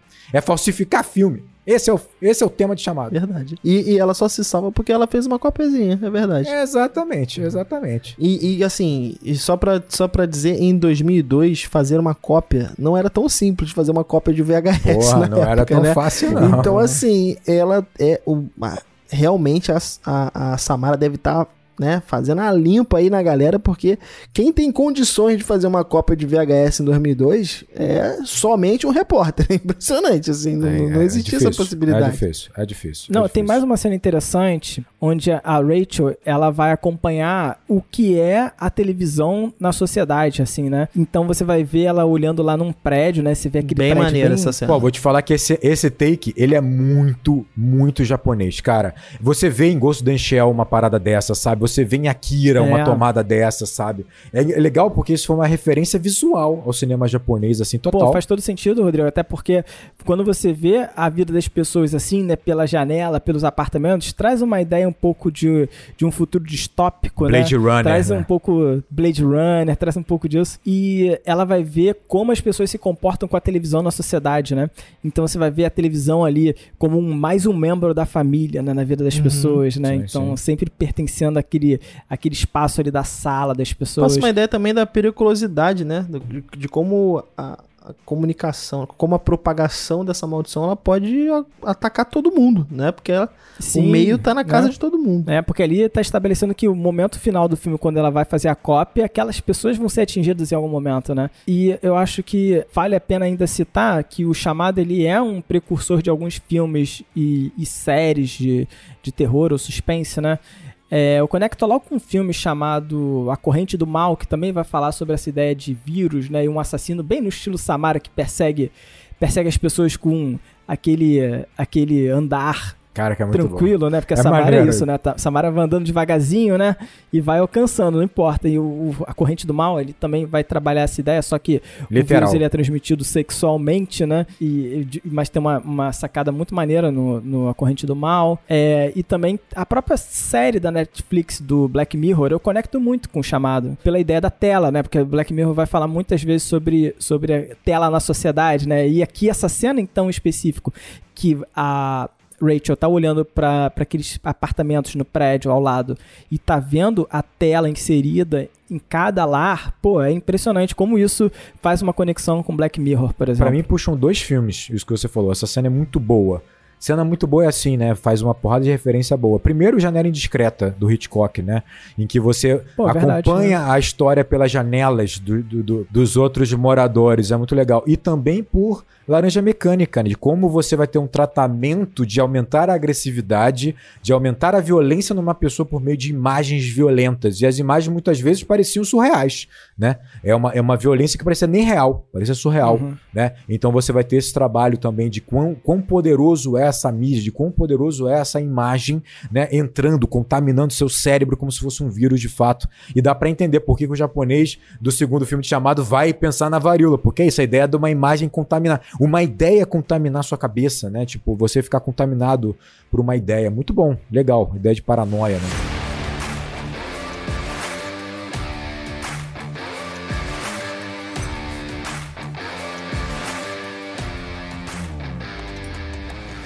E, cara, assim, pra, eu acho que quando a gente fala dessa adaptação, a gente vai combinar no final. Talvez seja. Um, aqui gente, vai, a gente vê a maior diferença entre os filmes, né? E eu vou te falar uma coisa.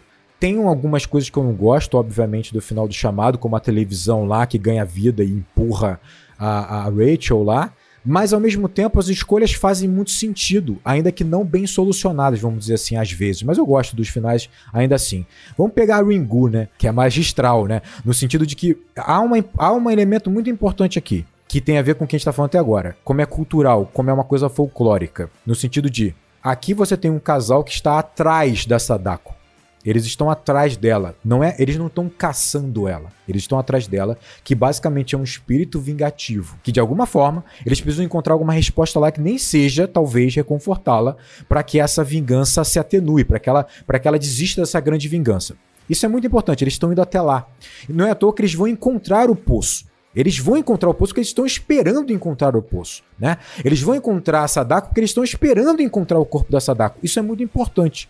E aí você vai descobrir o seguinte: qual é a barreira que há entre o corpo da Sadako, né, e os protagonistas, né? A protagonista principalmente, a água. Né? Por isso que você vai ter toda a cena em que eles estão tirando com balde a água daquele poço. Eu vi gente reclamando que, pô, mas era só você dar uns chutinhos assim no fundo, passar a mão para ver se você toca no corpo e tal.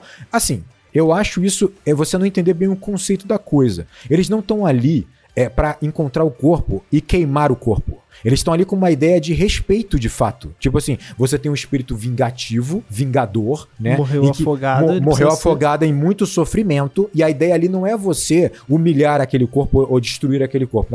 É uma ideia de respeito. Você vai ficar dando chutinhos no fundo você do poço. Resumar o corpo para queimá-lo, né? Não, não é supernatural essa então, porra, né? Então, aí você percebe a diferença da nossa concepção ocidental para oriental. Aí você percebe também que, por exemplo, a gente como ocidental, a gente vai ter muita ideia, por exemplo, não essa ideia de você de você reconfortar a, aquele espírito, mas talvez você exorcizá-lo, de talvez você libertá-lo, de talvez você trancafiá-lo. É uma ideia muito é, meio cristã da, da coisa, né? Eu assim, ah, talvez a solução seja exorcizar. Talvez seja cremar, é, enterrar, alguma coisa nesse sentido. Então, eu acho que toda a cena de você tirar a água do poço faz muito sentido, até para você criar tensão, você criar toda essa expectativa do tempo acabando, mas ela vai gerar para mim a grande sacada, que é, imagina o seguinte, a protagonista, ela tá desesperada porque Aqui ela tem a relação mais, mais íntima, que é ela tá perto de perder o filho, de não poder salvar o filho. É mais do que ela não poder se salvar né?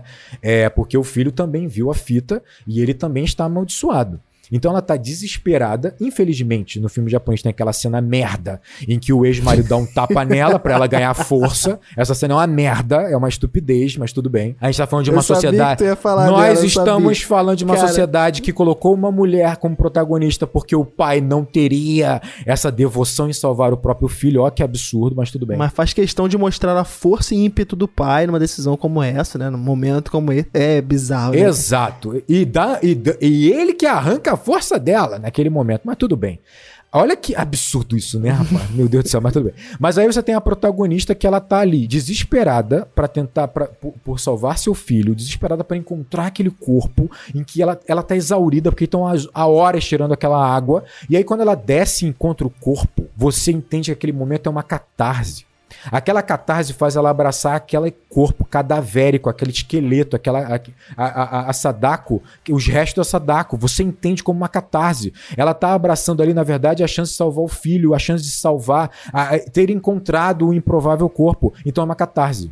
E por isso que o filme, o, o japonês, ele pode fazer com que ela abrace aquele esqueleto. Então gera uma dissonância maneira, né? Tipo assim, é um terror, é, é, bizarro, mas ao mesmo tempo você entende ela abraçar, apertar aquele corpo como se fosse o próprio filho, como se fosse, né? Encontrei, porque ela tá exausta, ela tá desesperada. Agora imagina se isso acontecesse num filme americano. Primeira coisa, a, a, a, Rachel, ela não foi até a, até a Samara, ela foi jogada no fundo do poço. Isso é muito importante entender, ela foi jogada. Tipo, ela foi jogada por uma televisão né? E ela cai no fundo do poço. e ela tá no fundo do poço que ela não sabe o que, que é, o que, que tem. Ela tá desesperada porque ela tá com medo.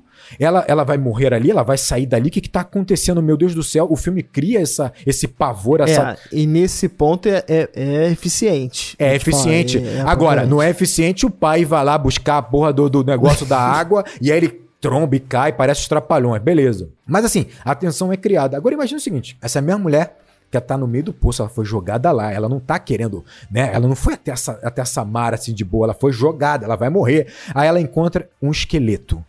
Ela vai entrar em pânico, não é uma catarse.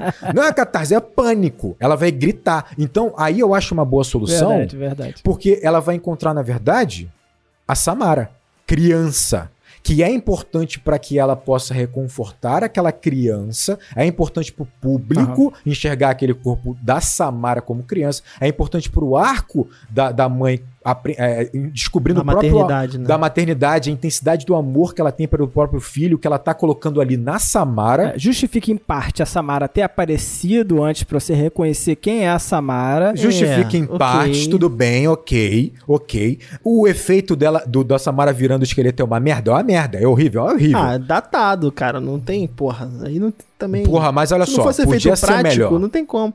Podia, podia, mas se tu pegar a versão japonesa, ela é terrível também, cara. Não tem. Não, o Japo... a japonesa reassista. É boa pra a cacete. Reassista. Bom pra cacete. Não, a, a, versão japonesa, os efeitos são incríveis. incríveis não, tô falando incríveis. Que, não tô falando que é, é é perfeito. É datado também. As, podem ser incríveis, mas são datados, cara. Não, eu não acho que seja datado, não. Também Dá acho uma que olhada não. só. Que não. Nas imagens que eu pesquisei aqui é, para relembrar o filme, tá bem datado. É muito bom. Eu, eu acho vou, que o que tá um pouco datado no japonês é a Samara saindo da televisão. É um pouco hum, datado. Que isso, eu adoro. Eu adoro, eu acho muito bem não, feito. Não, eu gosto, eu acho muito bem feito pra época, mas eu acho sutilmente datado. Mas, mas a caveira a caveira é foda. Caveira ah, não, é a caveira aqui, aqui no, no americano, a transformação é da Samara em caveira é, é horrível, é, é horrível, horrível, mas é tudo horrível. bem. É, é, um, é um efeito é, CG de 2002. Horrível, então, horrível. O tá... que eu acho horrível na versão americana é a Samara saindo da televisão adulta já, né? Porque ela não é a criança saindo da televisão, né? Na última parte das, que ela vai matar o pai, é, porra, ela é tá envelhecendo, um ela tá envelhecendo, cara. ela tá envelhecendo. Ela cresce. Então, mas olha só, mas olha só, mas, mas eu acho, eu acho que você entende aí que quando você faz uma adaptação e você escolhe caminhos, então a gente tá falando aqui, o americano uhum. percebeu que esse arco de pais aprendendo né, a, a ser melhores pais, ele estava intrínseco no cinema, no, no, filme japonês, mas ele não era necessariamente um foco. Ele estava intrínseco na ideia de como o ocidental vai encarar aqueles pais como pais frios pra caramba, principalmente a mãe, né? Pega isso e transforma no arco dramático. Transforma no, na célula central desse filme. Faz muito sentido. Então, quando você transforma isso numa célula central, você precisa dar um arco de aprendizado de a Rachel precisa de descobrir esse amor que ele tem pela, pela, pelo filho e se, e, se, é, e se reeditar como mãe, encontrar os erros que ela uhum. cometia. Ela vai encontrar isso como? Aprendendo a amar Samara, a respeitar Samara. Quando ela, só que ela não pode, no final da resolução do filme, ela precisa ver a Samara, a criança, porque se ela vê um esqueleto, fica é. complicado você entender esse arco todo. Como eu falei, ela vai ficar apavorada. Então, quando ela abraça a criança, ela tá fechando todo esse arco. Então, no filme americano, realmente é importante você mostrar esse, a forma da, da, da Rachel enxergar aquele corpo, como a própria Samara, criança para que você veja esse lado mais humano da Samara, que é o lado que traz o arco dramático de aprendizado e amadurecimento da Rachel. Então, eu acho que é uma boa solução. São escolhas com. São boas escolhas. A Sadako saindo da televisão no, na versão japonesa, ela é muito foda. Sabe? Porque ela ainda sai. A, a, o efeito é muito bom. E ela ainda sai como humana, assim, né? Você vai ver um corpo humano é, fora da televisão. E eu acho interessante isso. A expressão corporal dela é magnífica, né? É filmada ao contrário essa cena. Essa cena foi filmada ao contrário para dar essa, essa impressão de que ela anda de maneira né, esquisito. Nossa, né? Porque realmente, né? A, a, você tá falando em qual cena? Da, japonês, japonês? Isso, japonês. Ah, tá. Porque realmente é uma expressão corporal que você fala, caramba, que isso? Agora a estranheza tá explicada. Porra, né? e, na, e, na, moral, o, o ator também que faz o pai, que é o Sanada, ele é foda ele ajuda muito a dar essas camadas que o ator americano não consegue. Dar essas camadas de terror, de aflição. É muito foda, né? E faz sentido pro que a gente falou aqui, né, nesse episódio, sobre essa questão do como o japonês enxerga. Faz sentido a Sadako ter um corpo humano. Sim, sim. Porque você tá vendo um, uma aparição, você tá vendo algo assim, né? No americano, eles resolvem trabalhar o sobrenatural direto da televisão, o que, eu, o que conecta lá atrás quando eu falei de todos esses signos que tem nesse filme, né? Digamos, a televisão, o telefone, o VHS, que eles não se conversam tão bem com o, é o nosso elemento de terror aqui, que é a Samara. Né? E a Samara, ela sai da televisão, então como? Ela sai como, como uma imagem da televisão. Então a Samara é uma imagem 2D andando. Ela, ela fica flicando, flicando. É. Tipo, é, eles forçam a barra de conectar tudo, né? Eles forçam a barra Eles querem conectar, tudo. né? eles querem trazer um sentido lógico. A Samara, ela, ela, ela é quase um vou trazer aqui um choque a 100 mil volts de terror. lá na década de 80, bom pra caramba. Ó, Shocker 100 mil volts terror é o filme mais aterrorizante da minha vida, tá bom? E eu tive muitos pesadelos quando era criança com esse filme. Mas trazendo assim, é, traz muito.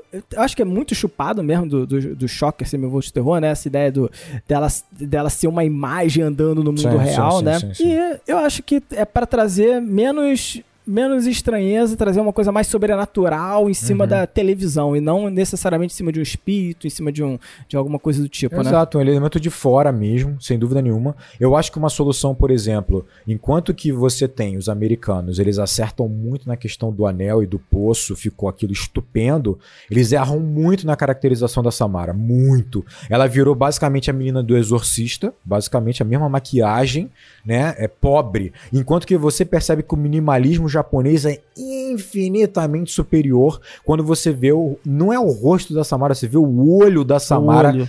emoldurado pelo cabelo dela. Aquilo ali é o terror. Caraca, meu irmão. É. é de trancar, bicho. É de trancar. É de trancar.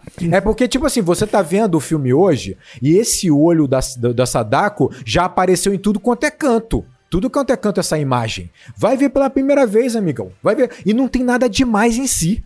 Nada demais, é só é, a organização é olho. do olho e o cabelo do lado, bicho. Cara, aquilo é muito foda. Tu guarda isso na tua memória, fica impregnado aquilo. Tipo, é muito foda, é muito foda. Mas a cena da Samara, a cena da televisão é legal pra caramba. É assim, legal, eu, é legal. Eu gosto. É porque ali, para mim, talvez é onde o, o efeito tá mais distoante nesse filme, assim. Acho que onde o terror de fato aparece ali é finalmente a personificação da, do, do grande monstro do filme e tal. Mas é, se fosse só a menina saindo da televisão normalmente, ali, igual a versão japonesa, já seria já é aterrorizante o né? suficiente pra é. mim, sabe? Mas eu não acho ruim, é. não, cara. O final do, do chamado eu acho legal. Eu acho, eu acho bom também, eu gosto dessa cena. E quanto a flicar, eu, porra, isso na hora que eu tava assistindo, eu falei, caraca, que legal.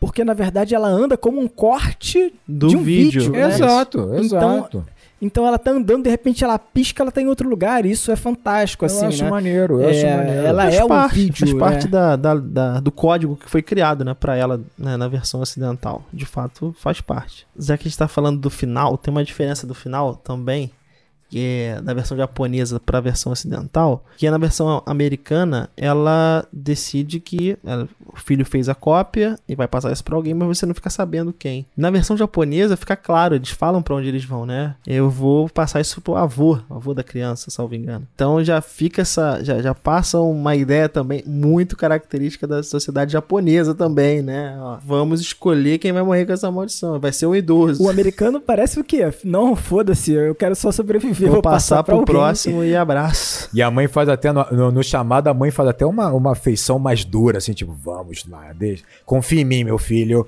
sabe? Ficou uma coisa mais assim. É. Mas olha uma, um detalhe que eu acho muito legal. Aí segura a mãozinha da criança, né, apertando o REC. É, exato, play, né? exato, exato. É, é meio bizarro, assim. Você tem dois vilões agora, é a mãe e o filho, meu Deus do céu, sabe? Mas ó, é, é, é uma questão moral. Olha que foda, né? O americano vai botar a questão, é moral. A questão moral. Não tem como ele tirar a questão moral disso de você escolher matar alguém. Ah, mas é para salvar o filho, mas tô matando alguém.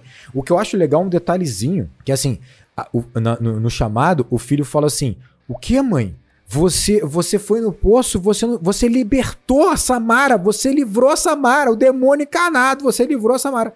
E aí você percebe que é uma escolha, cara, é muito dessa visão ocidental, que é uma ideia do tipo assim, o que é um espírito desse demoníaco? É o demônio. Ele tá lacrado, lacrado e você, e você o libertou. O mal tá liberto. E aí eu fico me perguntando o seguinte: coisa que não é estabelecido no, no Ringu, obviamente, porque ali é muito claro que é a Samara. É um espírito vingativo. Tá no folclore japonês. Sadako. O Sadako, né? É Sadako, tá bom. E aí eu pergunto, Daniel, talvez você lembre. O, o chamado 2 vai trabalhar a Samara como um ser livre e que tá amaldiçoando geral, assim e então, tal? Então, ela vai começar a existe uma relação da Samara com o filho dela. Então agora ela tá percebendo que a Samara, ela tá tomando posse do filho dela. Então ela hum. vai atrás de informações sobre o passado da Samara, vai, ter, vai voltar em cenários do primeiro filme, por exemplo, para tentar entender quem eram os, quem foi, quem é o pai biológico, quem é a mãe biológica da Samara para tentar tipo, ela, ela, não tá presa agora só às fitas, agora ela consegue Não, ela tá personificada naquele e você identifica no final que é a versão é, a, a, ocidentalidade da coisa, né? O que, que a Samara tá atrás? ela tá atrás de uma mãe. Ela quer é, se sentir, né, amada por uma mãe. Que é o arco da Rachel. Olha, virar uma mãe. Olha que e legal. Eles, e eles usam um artifício interessante que é, o filho nunca chama a mãe de mãe, né? É sempre de Rachel. Sim. E aí é. ela vai identificar basicamente isso, porque o filho tá começando a chamar horas é Rachel, horas é mãe. Então, a opa, tem. Tem, tem alguma coisa aí. Ih, meu filho tá possuído é. por um ser maligno que tá me chamando de mãe. É e isso, aí, é basicamente, é ela encontra. Ela encontra a mãe dessa mãe biológica da Samara, explica para ela tudo que tem que acontecer, e aí ela, ela faz o que tem que acontecer. Ah, meu Deus. Levaram a, a lógica pro, pra espiritualidade no nível estratosférico que fica uma parada bizarra, né? E é isso, você tem. E aí que eu tava falando sobre o final cruel. Tipo assim, o, o pai no, no chamado tem um final cruel, coitado. Porque assim, ele é um idiota, tem. né? Que, ah, eu sou só um garoto que tive um filho, eu não tenho como ser pai. Aí ele descobre que sim, ele pode ser pai, né, cara? Vai, vai abraçar a responsabilidade, seu puto, né? E ele percebe que também pode construir uma nova família com a Rachel, sua ex-esposa. E aí ele morre. Né? E aí ele morre. tipo, ele é assassinado pela Samara. É uma crueldade, mas assim, também mereceu. O que eu acho interessante, no japonês tem uma ironia mais interessante, né? Porque assim, o, o, o pai ele vai morrer por arrogância.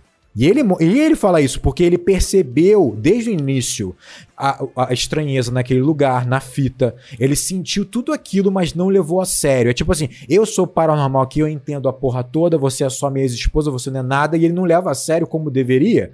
E quando já tá dando merda, aí ele começa a levar a sério, e aí depois ele roda, e bem feito. Aí eu acho maneiro. Eu acho essa ironia muito legal, assim, sabe? Ele, ele é punido pela arrogância. O pai no americano é otário. Que bom que você não procurou informações sobre o Ringo 2, 3 não, adiante, não, não, cara. Não, não, Para exatamente ah, aí. É. Porque, Chega. olha, o que você acabou de falar desse personagem aí, ele é uh, virado ao contrário, cara. O pai vai ah, virar... não, mas não pode, né? Não pode? Não pode ir atrás dessas coisas não aí. Pode, não vai. Gente, filme, vamos, um clássico um tá conselho ali, né? importante para vocês. Vocês têm que. Se vocês querem ver uma parada muito ruim, ver uma parada muito ruim que é inédita, que tem um filme só, não pega uma continuação de um bagulho que tu gosta. Não faz isso. Não faz isso. Não, não estraga dá, não dá. coisas que você guarda na memória com tanto valor e carinho. Não faça isso. Não Verdade. faça isso. Tá vendo uma série? Percebeu que tá dando merda? Larga, larga e guarda o pedaço bom contigo. Fiz isso com Lost. Fiz isso com, com, com. Pô, eu fui até o final do Lost. Game of Thrones. Eu fiz isso com Game of Thrones. Larguei antes da merda. Larguei na sexta temporada. Se poupem. Cuidem da sanidade de vocês. É, mais uma coisa que eu acho que é legal falar desse filme, né? Que são as referências que vale a pena é, serem citadas e que, que esse filme ele, ele traz, né? O, o, chamado, né? Ele vai buscar algumas referências. Ah, eu já tinha comentado o Sexto Sentido, né? Que tem uma pegada de terror, mas ao mesmo tempo na criança adulta na criança tá, adulta né é a criança adulta mas que você também está passando por um, um, uma espécie de uma terapia que depois que você passar você vai vai se enxergar melhor, né? Sua família, exceto pro pai do garoto. A relação com sexto sentido nesse filme é maior do que parece, porque a produtora ela só vai dar abertura para ser feita essa adaptação após o sucesso do, do sexto sentido. Então, Pô, ó, aí, o público que tá querendo algo nesse sentido, então vai ser autorizada a. Qual o sentido, Daniel? Adaptação. O sexto. Exatamente. É, opa, o sexto. é, e aí, cara, é interessante porque esse filme, cara, até 2017, ele era a maior bilheteria de terror ocidental. Ele só vai perder pro Olha, It. Caraca, It. Isso, isso eu não sabia. O It não fez bilhão? Quase bilhão, eu acho. Não sei se fez quase Caraca, bilhão, mas 2017. É It de 2017. Então, para um filme de terror, ele fez acho que mais de 200 milhões de dólares, cara. Se Olha só, real é bilhão. falei merda ah, aqui, é mole, fez né? 700 milhões. Fez 700 milhões It, fez 700 milhões. Pô, e tá Dinheiro bom, né? pra caramba pra terror, hein? Pô, claro. E além disso, outras referências, né? O andar tranquilo da Samara, né? Algo que já vem num tropo, né? Do, do terror, né? Então você vai ter lá a Samara andando com a morte inevitável, né? Você vai ter isso, por exemplo, em, no Michael Myers, né? Em Halloween. Você tem isso, vou trazer agora no ah, o Jason também, o Jason. Jason, mas no Nosferatu. no Nosferatu Nosferatu é muito do bom. Ele também anda assim, né? Ele anda devagarzinho, lento, até o, o, seu inimigo. É, a Samara, ela me lembra muito o Shocker, do 100 mil, Shocker 100 mil volts de terror, Ele que é um clássico da década de 80. Um clássico. Não, esse filme é maravilhoso, maravilhoso. Que é um terrir, na verdade, né? Eu tinha medo desse filme de terror quando era pequeno, mas hoje eu revi, revi ele, não, não recentemente, né? Mas eu revi ele depois de mais velho. E ele é uma comédia, é, é um, um, um terror com comédia, né? Ele não é sério. Eu morri de medo, Eu cara. adorava a bolha assassina, moleque. Eu adorava. Bolha assassina. Tem uma, tem uma referência, é, eu sei o que vocês fizeram no verão passado. Por exemplo, o gancho, o cara quando vai bater na Rachel lá, o pai da, Ah, pai da crer, né? o gancho é, eu sei que vocês fizeram no verão passado. Era a arma do vilão lá. Vou te dar uma curiosidade inútil pra fechar esse programa. A menina que faz a Samara, a atriz, a pequenininha, ela ganhou o papel de uma outra atriz muito conhecida. Quem ia fazer a Samara pequenininha era Kristen Stewart, a, a Olha, Bela olha do... Só, olha só, Olha olha aí. só. Será que ia ficar legal? Acho que ia ficar legal, hein? Ia ficar Ah. maneiro. Ela só tem que aparecer com um olhar mesmo, né? Nossa. Que vai, isso, ela é vai. boa, cara. Ela tá mandando cada vez melhor, Sacanagem, hein? Tu sacanagem. vai Ela é pegar boa. o hate Não, do é- fã-clube dela que é terrível. Acho ótimo, isso Fábio. foi uma piada. Chama esse hate pra piada. você que a gente vai capitalizar em cima dele. Não, não Vambora. quero esse hate, até porque eu sou muito fã da, da Kristen Stewart. E eu comento lá, eu até fiz um tweet sobre o quão boa ela tá no, no Crimes, é, Crimes do Futuro, né? Do. Cronenberg. Caraca, fugiu o nome. Do Cronenberg, do Cronenberg. Ela tá incrível no, em Crimes do Futuro. E você comentou lá sacaneando isso, só, a piada foi pra Não, você. eu sou fã, sou fã, lá sou fã da Kristen. E tomou um monte de hate. Tomei, tomei hate pra cacete mesmo. Caraca, fã-clube Não, ela, intenso. ela, ela é demais, ela é demais, ela é demais. Eu gosto muito dela. E a Naomi Watts? Gostaram da Naomi Watts? Eu acho que ela tá bem no filme. Ela, não, ela tá ok, né? É- ela sempre tá com o olhar de ver algo fora da tela que a surpreende. Mas é toda hora, toda hora, qualquer coisa, toda É, hora. tem uma coisa também da Naomi Watts que, que me, me quebrou um pouco nesse filme, assim, que ela tá sempre com a boca aberta. Toda cena ela tá com a boca aberta, assim, sabe? Tipo, então, então eu fico Não assim, é caraca, só aberto, é meio aberto. Aquele, É meio aberto, aquele assim, meio né? aberto. É, É, isso aí, entendeu? sensual, né, Daniel? É o senso. É, o, é porque é óbvio, né? Você tem que ter ali uma protagonista que seja loira, de olhos azuis, sensual, né? Pra capitalizar o máximo. E é isso, cara. Filme sendo americano, né? Americanizado. É, e, e assim, a, a, essa Naomi Watts, ela é muito incrível. Ela é muito incrível. Cidade dos Sonhos, né, do, do, David Lynch. do David Lynch, né, que ela, porra, ela tá incrível Ela tá muito bem. filme. Eu ela gosto tá muito da bem, Naomi tá Watts. bem. Não, ela manda bem no geral. Eu acho que talvez tenha sido uma escolha de direção. A direção coloca ela sempre muito surpresa com o que tá fora da. da, da- da- da- tá no extracampo, mas toda hora ela, tá, ela, ela olha pro lado, pronto, ela tá com a, com a expressão de surpresa dela toda hora. Aí tu fica assim, Aham, caraca, é. mas o universo é surpreendente pra essa moça. Ela tá andando na rua, uma rua que ela sempre andou, e ela olha e tu fala, cara, que ela tá surpresa de novo. Tem alguma coisa que chama, a espantou novamente. Mas ela, mas ela é uma, uma ótima atriz, assim, sem dúvida. Mas que talvez faça sentido com o filme, talvez faça sentido, por exemplo, com esse ar que ele quer passar, né? Porque o filme ele quer passar um ar que tem alguma coisa errada acontecendo a todo ah, momento. eu sei, mas aí a todo momento E aí ele vai mesmo, né? passar. É. Ele vai passar isso na interpretação dela, mas ele vai passar também numa cor esverdeada, né? Um verde azulado, né? Que, que Eu tem gosto, eu gosto desse todo, né? musgo da Samara. Eu gosto dela, parece que ela vai sair cheia de musgo. Né? Que ela sai da água do fundo do poço preta. Eu gosto disso, eu gosto Tem disso. outro lance, cara. Os personagens não têm sombra, sabia? Eu fui, eu tava lendo isso no IMDB. É, pra dar esse ar de, de coisa estranha, de coisa equivocada, não tem sombra. Os personagens não têm sombra ao longo Caraca, do filme eu não inteiro. percebi Uma coisa que eu não percebi. Exatamente, não Caraca. percebi. Mas fala um pouco dessa, desse filtro utilizado pra umidade mesmo. Puxar Pô, isso, é, isso é bom, isso é bom. Isso, Isso, é bom. eu gosto disso porque porque é, é nítido, é descarado, assim, e, e realmente causa o efeito, sabe? Eu É, a acho que- Samara, ela é nojenta, né? Tipo assim, ela tem uma coisa de ser meio, meio mole, meio gosmenta, meio não sei o que lá. Quando ela já tá no, no, né, no lado dela lá, demoníaco lá. Eu gosto dessa escolha. Meu problema é a caracterização do rosto, que virou a menina do exorcista totalmente, né? Tipo assim. E aí você tem uma, uma influência tão. uma referência tão ótima que é do Ringu, sabe? Aí você ignora pra você criar uma nova menina do exorcista, eu achei meio, meio ruim, mas a questão da água é maneiro. É maneiro, cara. Tem um outro filme com água chamado Água Negra. Fica aí pra tu ver, Rodrigo. Muito bom. Água também, Negra. terror. Tô ligado, tô ligado. Horroroso. A, a dama, do, a dama da, da a água. Dama Dama da d'Água. Água. Esse é do Shyamalan.